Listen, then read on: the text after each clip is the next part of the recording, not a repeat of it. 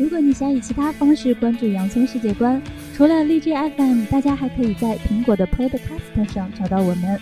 欢迎大家的关注、留言和点赞。另外，大家还可以在微博和微信上搜索“洋葱公司 INC” 来加入我们，期待您的关注。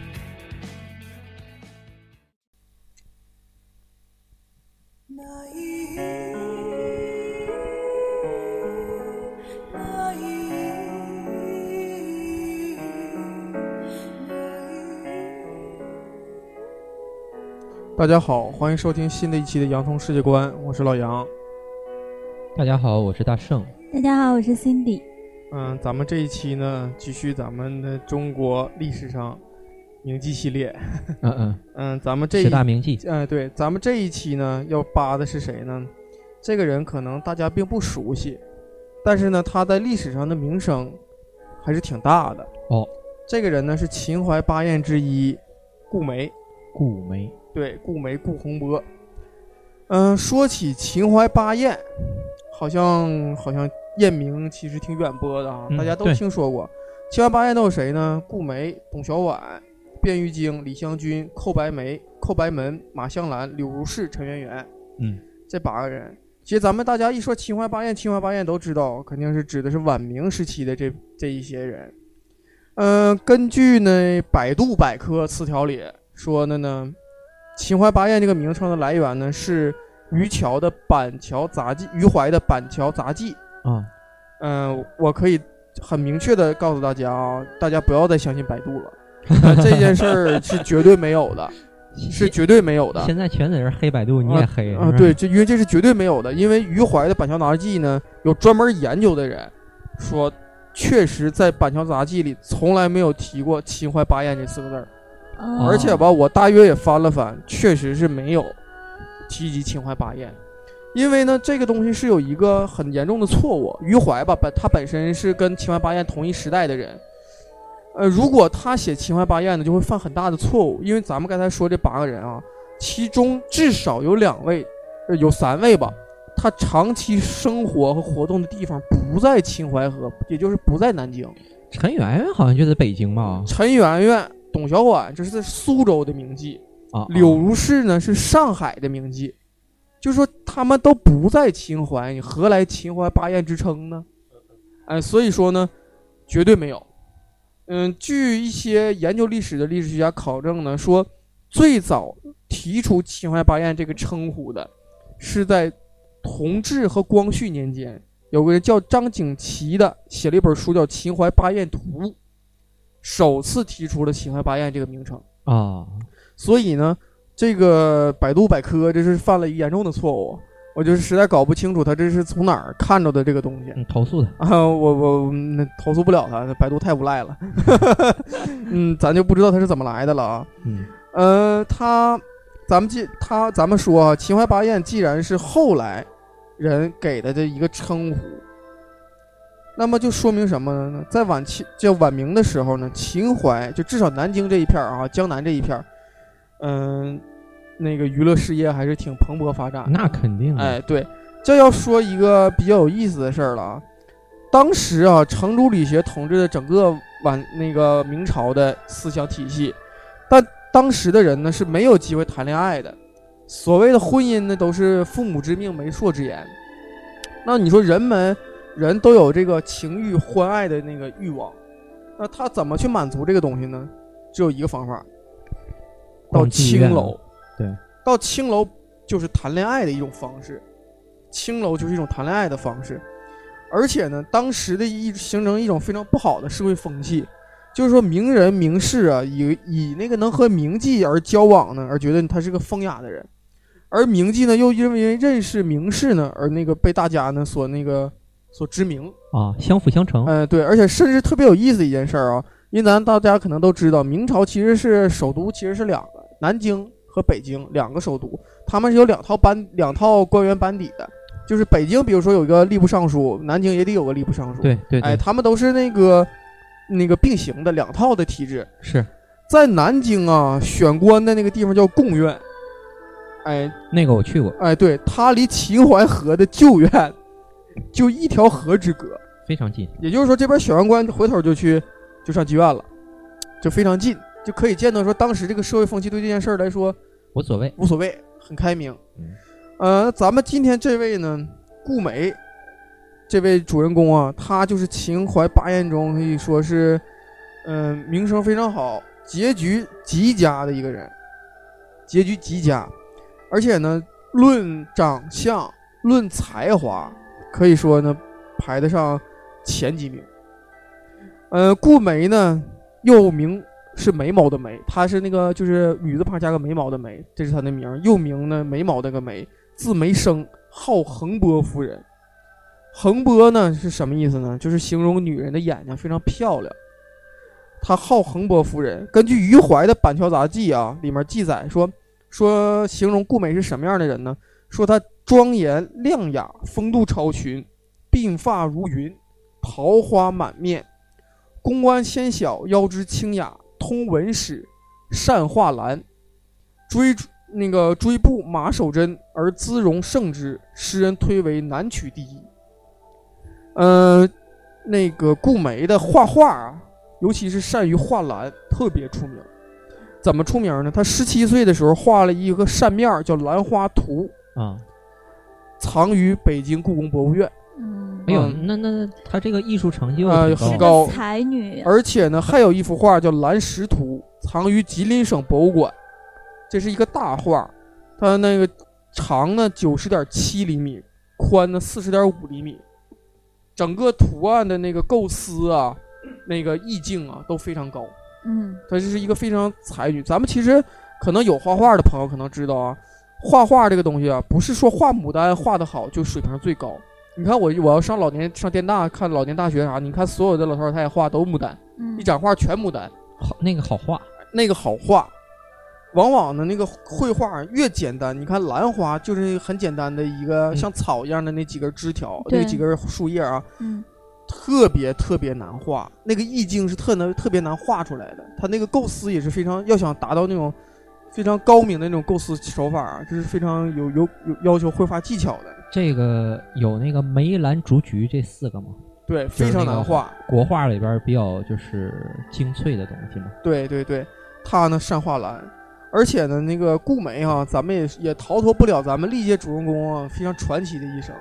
他的出身也很也很也很神奇，嗯，就是在他说白了就是说踏入演艺圈之前吧，那个根本就不知道他家世出身是怎么回事儿，任何资料都查不到，就这人突然之间凭空就冒出来了。他怎么冒出来呢？他在南京的那个桃叶渡口，这是一个商贾云集的一个很重要的一个就是商业区，他买了一个房子，取名梅楼，就在这儿开剧院了。嗯这个梅楼就是剧院，呃，也就是说他自己是老板，而且自己呢是头牌儿，哎，啊这跟别人玩法就不太一样了。呃，他自己呢就是他自己的这个东西的一个活招牌。根据那个余余怀的《板桥杂记》记载啊，说这个他怎么形容他这个梅楼呢？说这个此非梅楼，乃迷楼也。就说这个啊是一个销金窟啊，是让一个让人迷幻的一个地方。因为他之前的身世呢不太清楚，所以呢大家更更多的是研究他之后的那个一些生活。嗯、根据一些资料记载啊，顾梅有很多相好，而且全都是当时的大名士啊。嗯、先说第一个已知的他的相好叫陈良，这个人呢，嗯、可能大家还是不太熟，因为那个晚明的时候人物挺多，咱就大约介绍一下子。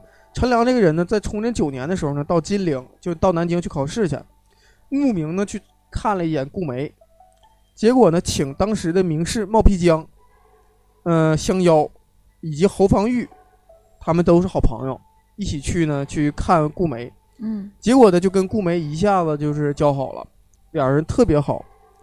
嗯，但是呢，我觉得他更多呢是跟顾梅是一种互相倾慕的这种感觉，是一种爱，是一种应该说是超越了爱情的一种关系。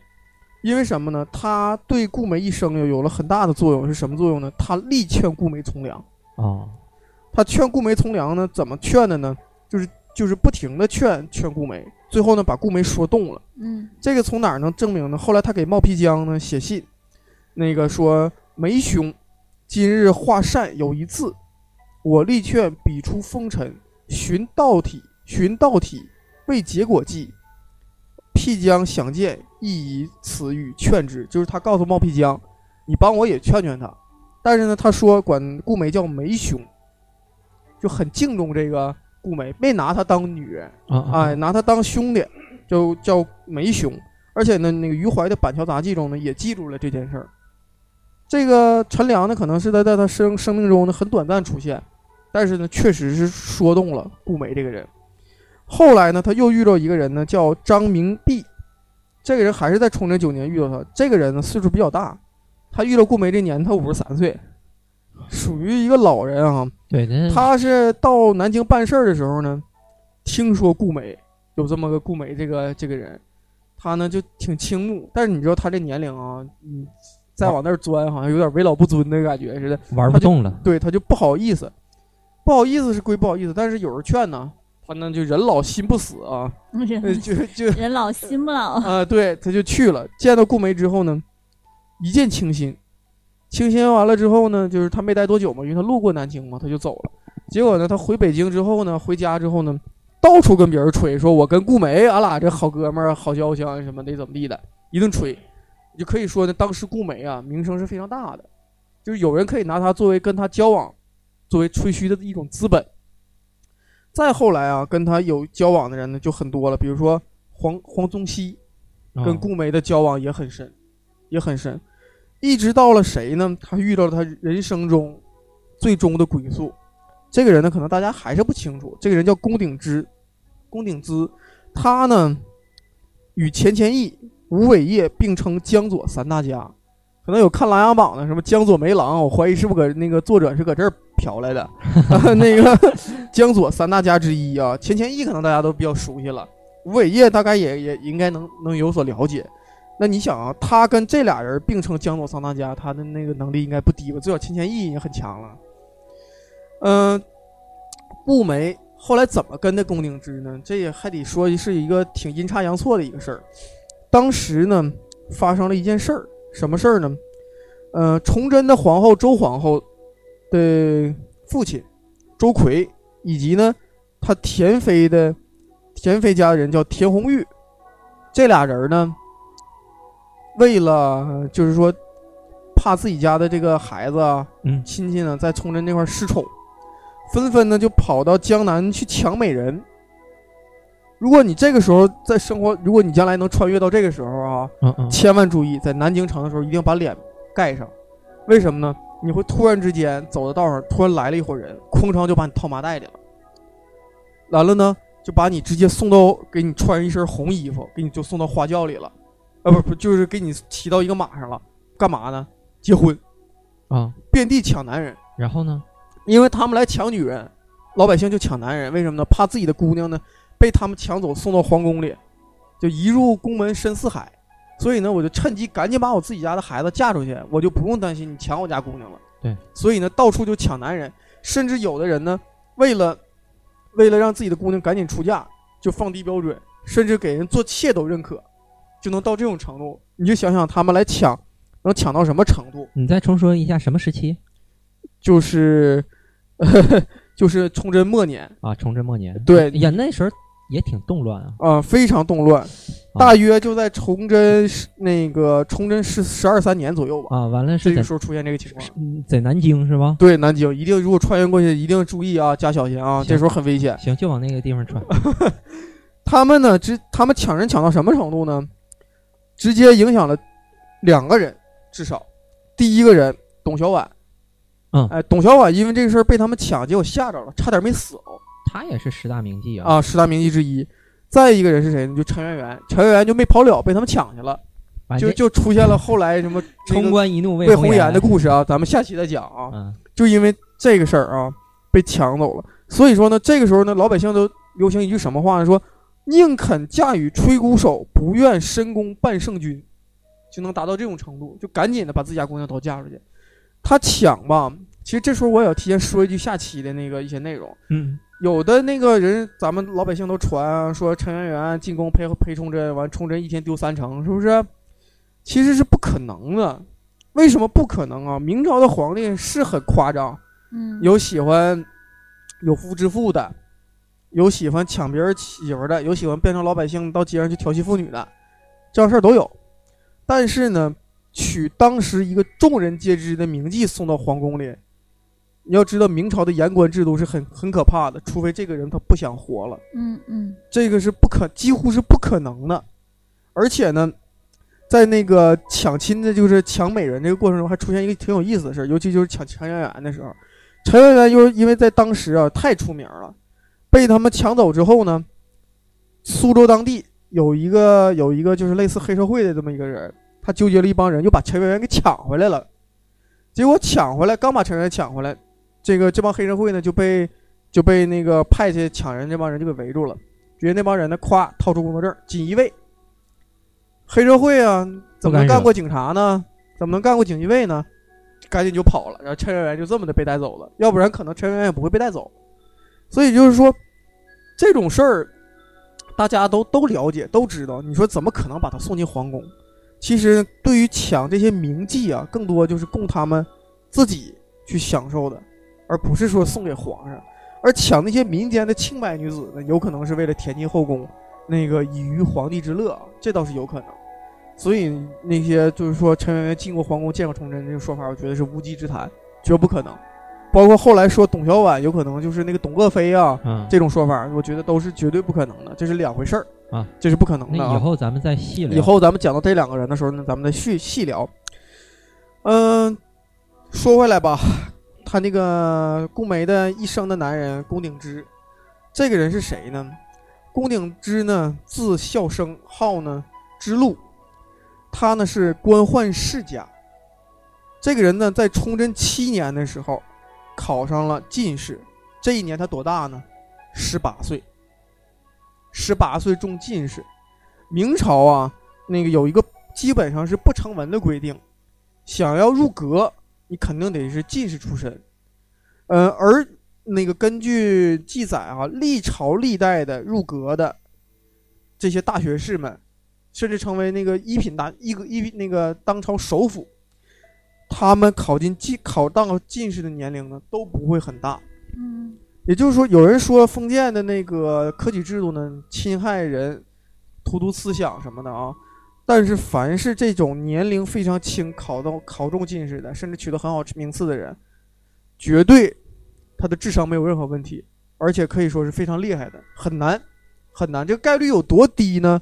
可能全中国读书人可能只有百分之几的人嗯有概率能中进士，很难很难，非常说明这个人的水平。嗯十八岁中进士啊，就是中国科学院院士，嗯，那倒没有那么高，反正就是基本上就是十八岁考到那个部委到公务员了，就这水平啊，就这水平，你可以想想这个是什么样的那个能力了。嗯呃，他呢，就是考上进士之后呢，他呢是在当时呢，江南呢有一个很好很有意思的一个社团，叫做那个复社，复兴的复，社会的社。咱们都知道，那个明朝的后期的时候呢，有一个东林党，啊，对哎，挺厉害啊。这个复东林党其实就有党派的那个意思了啊。对对，这个复社呢是继东林党之后又一个大的党的党的社团。哦，可能大家熟悉历史都知道，等到后来清朝入关的时候，其实是大力打压东林党这些人，包括钱谦益啊，他们这这都是受了很大牵连，也不被重用。反倒是这个复社的成员，到了有清的时候呢，反而很受重用。哦，其中呢，这位龚鼎之呢，就是就是其中的佼佼者。他这个成员啊，复社的成员号称是什么呢？叫他们有句口号，嗯叫立东汉之气节，谈六朝之才稿，嗯，超持清逸，交集抗俗，这是他们自己的那个一个口号吧，挺挺狂的。挺有气节。对，他和顾梅是怎么认识呢？在历史上有两种的记录说法。第一种说法呢，在崇祯十三年的时候；还有一种说法呢，是在崇祯十五年，他们遇到了。但是呢，我认为呢，应该是在崇祯十五年左右，他们俩相遇的。崇祯十四年的时候呢，龚鼎之呢以大计卓义为由，受兵部兵科给事中职务。第二年呢，到南京呢去办事儿，也就是在崇祯十五年的时候到南京去办事儿的时候，路过了南京。在这个时候呢，认识了顾梅。他呢，曾经写过一首诗，就是赞赞颂那个顾梅的这个梅楼，叫《登楼四首》，其中一首呢，嗯，我给大家念一下啊，叫“小窗染颜著花明，淡扫胭脂玉案轻，画带练裙都不屑，绣窗开处一书生”，就好像档次挺低的哈。档次挺低的一首诗，嗯，其实咱们要说，他和顾梅后来生活之后啊，他俩写了大量的少儿不宜的诗，写了大量的少儿不宜的诗。这个这个时候呢，他跟顾梅相识，正好赶上那个来抢亲这个事儿，顾梅也很害怕呀，这万一给我抢走了，这回不嫁吴三桂，嫁王三桂怎么整啊？所以呢，他呢就就慧眼识英，一下子就相中了他路过的这个宫鼎之，他就决定要嫁给这个人。嗯，他具体怎么做的呢？宫鼎之呢，在崇祯十五年办完事儿之后呢，就回了北京了。他俩之间首先呢，先飞鸽传书吧，写信，互相呢写了大量的称相思之苦的诗，酸的不行。嗯，于是呢，这个那个宫鼎之呢，就就就决定了想娶顾梅。但这个时候呢，宫宫鼎之人在北京，顾梅呢人在南京。结果顾梅干了一件当时不敢想象的事儿。他们呢，把自己的所有的资产、煤楼什么的全都处理掉了，女扮男装，于崇祯十五年中秋的时候北上，上北京找宫鼎之，这在当时不敢想象啊。他第一次北上的时候呢，到了沧州，结果这时候赶到赶上李自成的时候那个兵乱，他呢就就被挡到沧州了，就去不了了，有兵乱去不了了。他就在沧州等着，次年的秋天，等了一年，再次北上，又到了南，到这回这成功了，到了北京，跟龚鼎之呢见面了。见面之后啊，咱们都说男追女隔堵墙，女追男隔层纱。这龚鼎之当时就是感动的不行了，于是呢就公开表示我要纳顾梅为为妾。不行啊啊就不行了，就是说这这俩人已经爱到不行了。所以说呢，也也就说明说，如果女女女女同志们啊，女。如果有自己心爱的男、心仪的男士啊，一定啊要主动出击啊！你不能等他。如果真是你自己爱的人啊，一定要主动出击。你看顾宁顾梅就这么干的，结果呢，其实她就收获了自己的幸福啊。之后呢，她就嫁给了宫鼎之。这个时候她改姓了，改姓徐，号横波夫人。这个横波是这么来的。嗯嗯，那个宫鼎之呢也很有情趣儿。你知道他称什么？称顾梅是什么呢？称顾梅叫善持君，善持什么意思？就是善是那个善良的善，把持的持，君子的君，就是你很容易很厉害，你管我很厉害，善持君。哦，嗯，于是呢，宫鼎之呢，就是就是娶了顾梅之后呢，就出现了一个很有意思的事儿。宫鼎之呢，跟顾梅啊，刚刚他俩在一起没有多久，仅仅五十天的时候。宫鼎之呢就被人弹劾，结果这时候呢也是赶上李自成快打进北京了，崇祯可能心情不怎么好，嗯，很快呢宫鼎之呢就入狱了。这个时候呢顾梅啊对他不离不弃，那个多次呢到那个监狱中去探望。咱们都知道，其实明朝的时候的监狱是挺黑暗的，在里面啊人一是遭罪，二是心情也很不好，但是呢宫鼎之挺住了。而且呢，就是最后呢平安出狱啊，我觉得也是跟跟顾梅的这种给他一种精神上的慰藉有很大的作用。嗯，呃，最终呢，宫鼎之呢在宫在崇祯十七年的时候呢获释了。这个时候就赶上了李自成进北京。公元一六四四年四月二十五日，李自成打进北京了，崇祯呢就到就自缢了。这个时候啊，咱们可以说考验一个人的。一个人的忠贞操守的时候到了，结果可以那个崇祯不是说吗？大臣人人皆可杀吗？啊，这话真顺着他来了。嗯，明朝呢被北京城呢被攻破之后呢，整个啊北京城的官员，就咱说不也得有几千人啊？自杀殉职的只有二十多人，其实大部分人都投降了李自成了，包括咱们这位宫鼎之也投投降李自成了。嗯，他投降李自成呢？就被大家呢骂，不耻，哎，不耻被骂。呃，宫鼎之呢也挺有意思，他怎么说的？他说呢，无缘欲死，奈何小妾不肯。但是呢，我原来挺想死的，但是我小我小妾不让我死。结果呢，大家呢就把这矛矛头呢直接呢就指向了顾梅了啊！就就你这个红颜祸水，你不让我们宫顶子自杀，其实不是那么回事儿，他就是他不想死。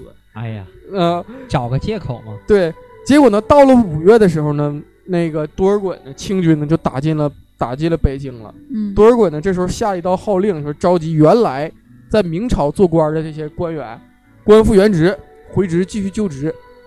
结果呢，咱们这位宫鼎之呢特别有意思，他给那个给多尔衮呢上了一道书，书名还挺长，叫《上摄政王哀病残体不能供职，仅补独臣请起放放起》，就是这么一个书，反正挺挺绕口的。嗯嗯，就是说啥意思呢？求求你放了我吧，因为我那个身体不好，怎那个怎么怎么地的，就是不能当官的一个起。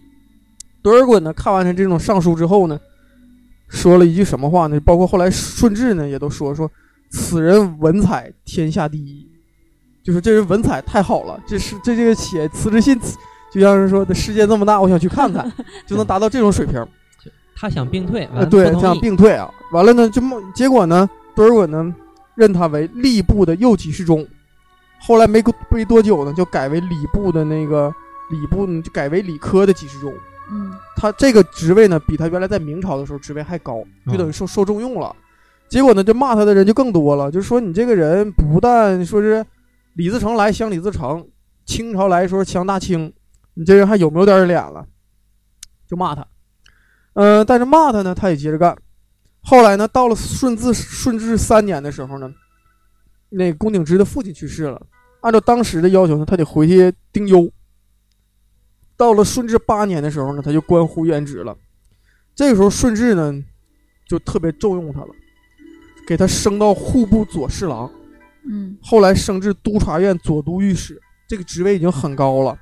这个时候呢，他已经就是说可以说是混的还不错了，嗯，也可以说在明朝的那个投降到清朝的官员里，他就算属于混的非常不错的了，嗯，嗯。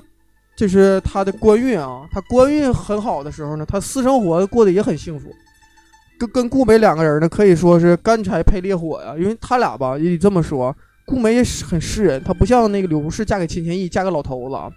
宫鼎之呢和和顾梅呢，他俩年龄相仿，差不了几岁，嗯，就属于很很般配的一对儿，很嗯，只不过呢，他俩生活呢有点遗憾，什么遗憾呢？没孩子，长期没孩子啊。嗯，可以说后来他俩呢用了很多方法啊，又吃药啊，又偏方，这个生了一个女儿。后来还行，生了一个女儿。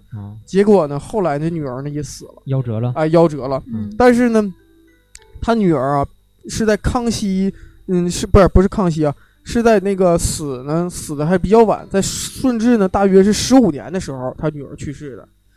呃，顾梅呢在顺治十四年的时候达到人生最高的顶点。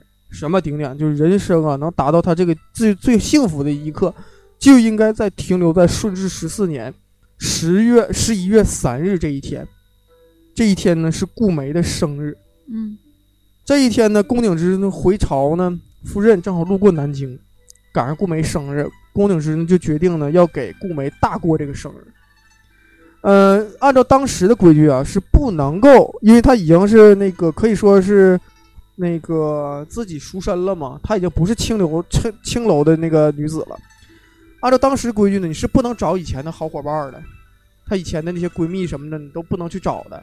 啊，就是那个现在的人的那个阶级不同了，你不能。对，再说你已经不不是妓院这行了，你再找一帮妓女来就做那个上家来唠唠嗑，这当时不符合礼法。嗯。但是呢，宫鼎之特别爱顾梅，说可以。嗯。那个那怎么办呢？就是女眷。一个屋吃，男眷们一个屋吃，给他办祝寿嘛，拉中间拉了一个帘儿。顾梅呢就跟自己当年呢在秦淮河的一些好姐妹啊，这些呢就在帘这头。龚鼎之呢带着他自己的一帮学生，因为龚鼎之呢主持过很多届科考，他的门生故吏啊遍布天下。他们那些人就在这边，就席上啊，就大家就挺高兴嘛。祝寿吃饭的过程中，有一个会来事儿的人，谁呢？叫严正举。他呢是龚鼎之的学生，突然之间端了一碗酒，跪到帘子面前说：“见子上寿母亲。”啊，就说那个我不是你的学生吗？一日为师，终身为父母吗？这个宫鼎之是我父，你就是我母。哎呦，这见子上寿母亲，这一下子多会来事儿啊！是不是？这要那话说，这这挠到痒痒肉上了。顾梅相当高兴，完了，宫鼎之一看呢，也很高兴。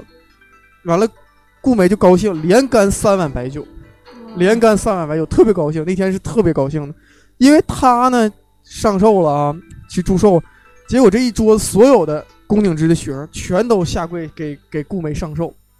这在当时来讲，说是可能就是作为。妓女出身的人来讲，简直想都不敢想。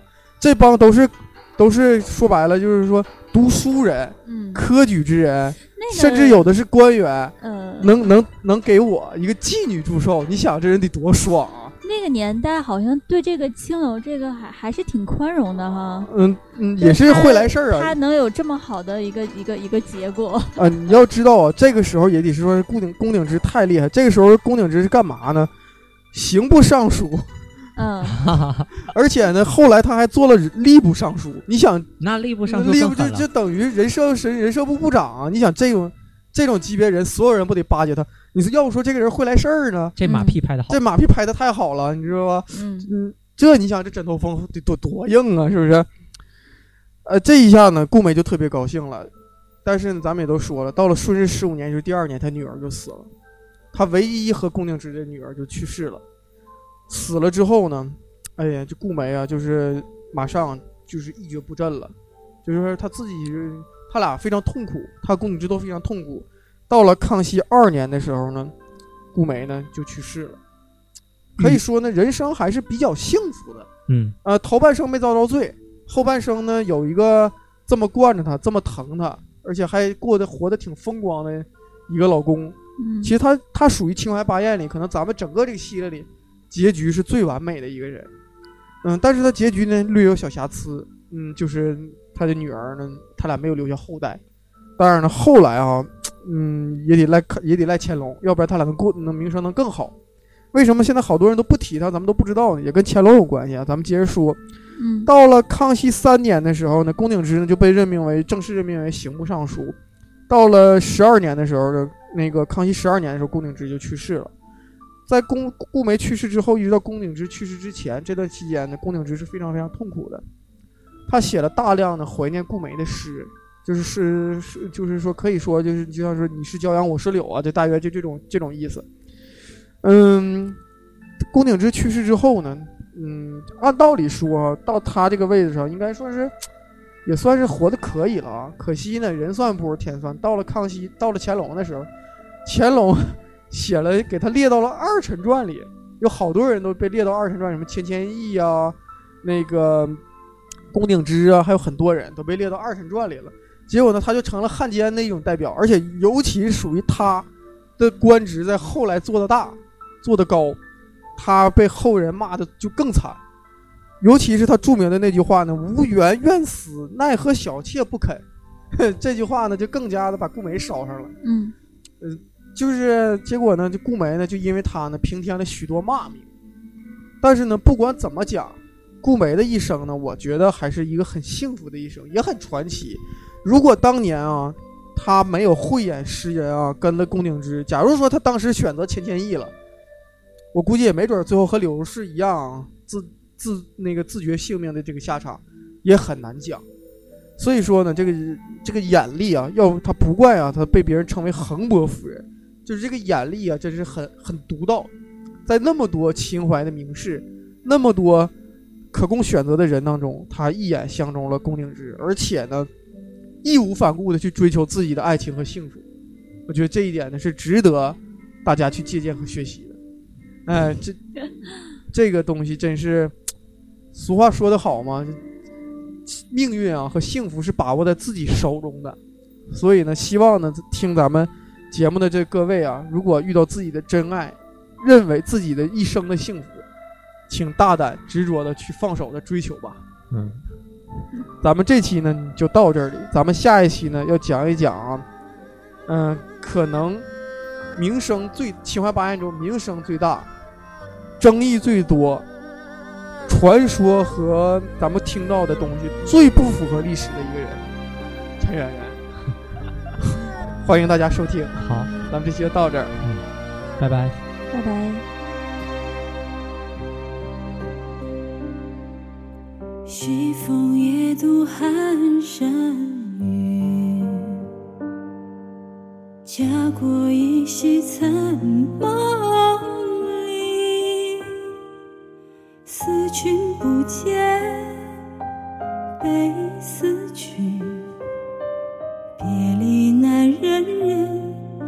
别离狼烟烽火何时休？成王败寇尽